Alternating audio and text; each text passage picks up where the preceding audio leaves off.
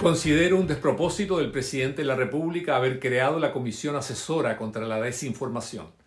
Despropósito por cuanto los gobiernos suelen salir mal parados cuando se proponen definir lo que es la verdad y la mentira en política.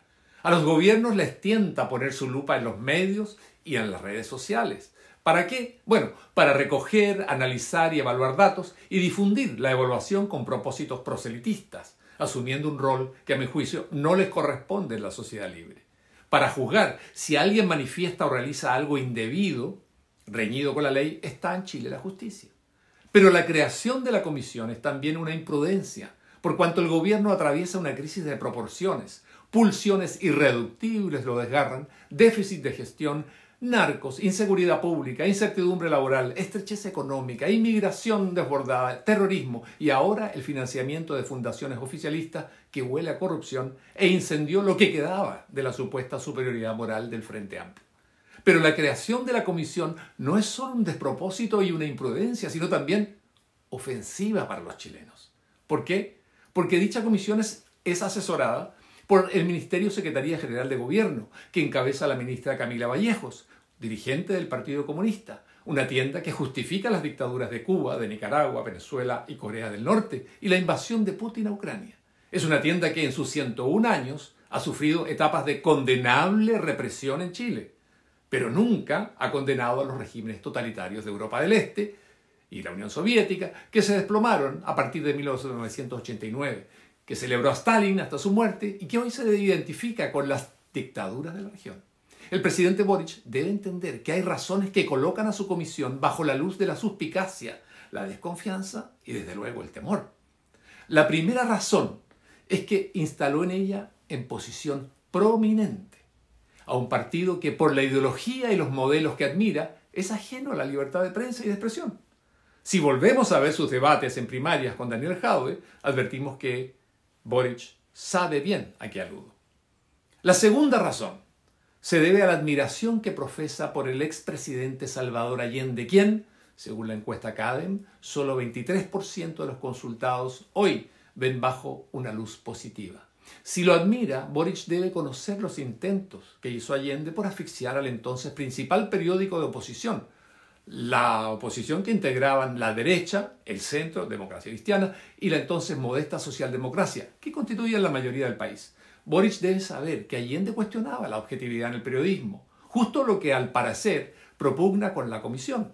Allende dijo, me parece justo señalar que el objetivismo como tal no puede existir, si pensamos que en esta sociedad burguesa hay y tiene que haber, ojo, un enfrentamiento entre grupos y sectores, entre clases sociales.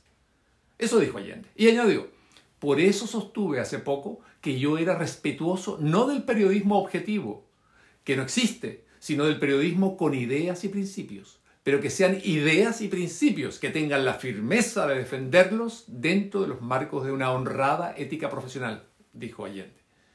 En abril de 1971, ante la Asamblea Nacional de Periodistas de Izquierda, dijo lo siguiente, Solo es verdaderamente objetivo el periodista que se identifica con el gran proceso histórico revolucionario que en estos días agita al mundo y que levanta su dicha victoriosa en nuestra patria. Bueno, esta es la visión de Allende sobre la objetividad periodística. Esa es su definición del periodismo que respeta. Un respeto que está condicionado a lo que él define como ideas y principios aceptables y a la identificación del periodista con el proceso revolucionario de su gobierno. Pero Allende fue honesto en esta materia. Solo es verdaderamente objetivo, dijo él, solamente es verdaderamente objetivo el periodista que se identifica con el gran proceso revolucionario. Pero igualmente honesto fue Fidel Castro en una entrevista de televisión de los años 70 con la afamada periodista estadounidense Barbara Walters. Allí dijo, con desparpajo, que su revolución no permitirá nunca la, la libertad de expresión, como en Occidente, ni críticas a la revolución, ni la creación de partidos políticos fuera del Partido Comunista.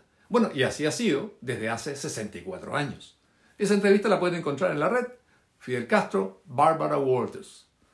Por eso es legítimo preguntar al presidente Boric si en esta materia también se identifica con el presidente Allende o discrepa de él, porque si coincide con el presidente Allende en su visión normativa de la objetividad, en los principios y la ideología que debe abrazar un periodista, entonces la comisión asesora debe inquietarnos de frentón. La tercera razón para preocuparse por la comisión está en relación con el programa de la Unidad Popular, que Boric también celebra a menudo. En lo referente a los medios de prensa, ese programa dice lo siguiente, y esto yo también lo cito. Los medios de comunicación, radio, editoriales, televisión, prensa, cine, son fundamentales para ayudar a la formación de una nueva cultura y un hombre nuevo. Por eso se deberá imprimirles una orientación educativa y liberarlos de su carácter comercial, adaptando, adoptando las medidas para que las organizaciones sociales dispongan de estos medios, eliminando en ellos la presencia nefasta de los monopolios. Por lo tanto, es una buena pregunta. ¿Coincide Boric con ese programa o discrepa de él? Es una respuesta que debe al país, pues coincide con una cuestión esencial para Allende, definir el periodismo objetivo. En definitiva, definir qué es la verdad y qué es mentira en la política. Por eso corresponde que Boric aclare si está de acuerdo con los principios formulados por Allende y su programa de gobierno. ¿Los respalda o los descarta porque acotan, minan y debilitan la libertad de prensa y de expresión? La cuarta razón para desconfiar de la Comisión contra la Desinformación es, es su génesis. Fue creada por decreto entre gallos y medianoche. ¿Y por quiénes? No lo sabemos. Nos enteramos por el diario oficial. Raro que un gobierno con las duras derrotas electorales que tiene a su haber cree una comisión que toca un tema tan esencial, pero sin consultar el parecer a los partidos del Congreso, ni siquiera a la ciudadanía. ¿Será acaso un guiño de Boric a algún partido o fracción que necesita complacer? Bueno, y la quinta razón para desconfiar de esa comisión, que define qué es verdad, qué es mentira, es que al parecer satisface a sectores de la izquierda dura y de fisonomía, borrosa. Y de allí provienen precisamente quienes propusieron armar bloques antifascistas para enfrentar a opositores de las comunas, lo hicieron recientemente, quienes anunciaron que sus militantes estarán en la moneda y en la vereda para imponer sus demandas, quienes no condenan aún la destrucción del país durante el estallido social y delincuencial, quienes rindieron homenaje en el Congreso de la República a la primera línea, quienes promovieron funas también contra izquierdistas como los senadores Insulza y Lagos Weber, y también, hay que reconocerlo, el entonces diputado Gabriel Boric, y la entonces candidata presidencial Beatriz Sánchez, quienes promueven funas y actos de repudio copiados del castrismo, como aquel contra el escritor Christian Banken, y todos aquellos que osen discrepar de sus dogmas.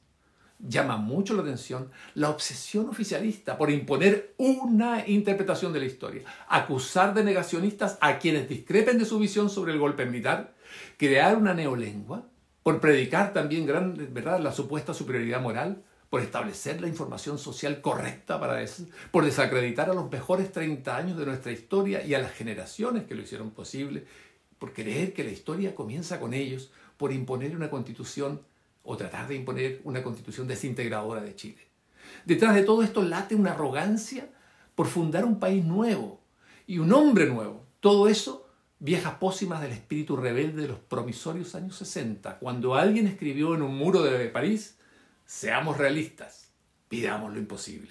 Pero la vida enseña que lo imposible es eso, imposible, y que ofrecer a la patria lo imposible es irresponsable.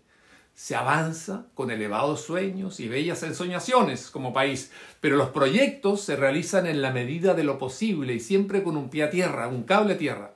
Por último, quisiera recordar la declaración de la entonces diputada Vallejo durante una visita a Cuba en 2016 dijo, la democracia en Cuba es superior a la democracia en Chile. Repito, la democracia en Cuba es superior a la democracia en Chile. Me pregunto, si esa aseveración sobre una tiranía totalitaria que lleva 64 años de existencia, si esa afirmación, repito, de una funcionaria clave en la Comisión Asesora contra la Desinformación, será considerada por dicha comisión información o desinformación. El libero, la realidad como no la habías visto. Haz que estos contenidos lleguen más lejos haciéndote miembro de la red Libero.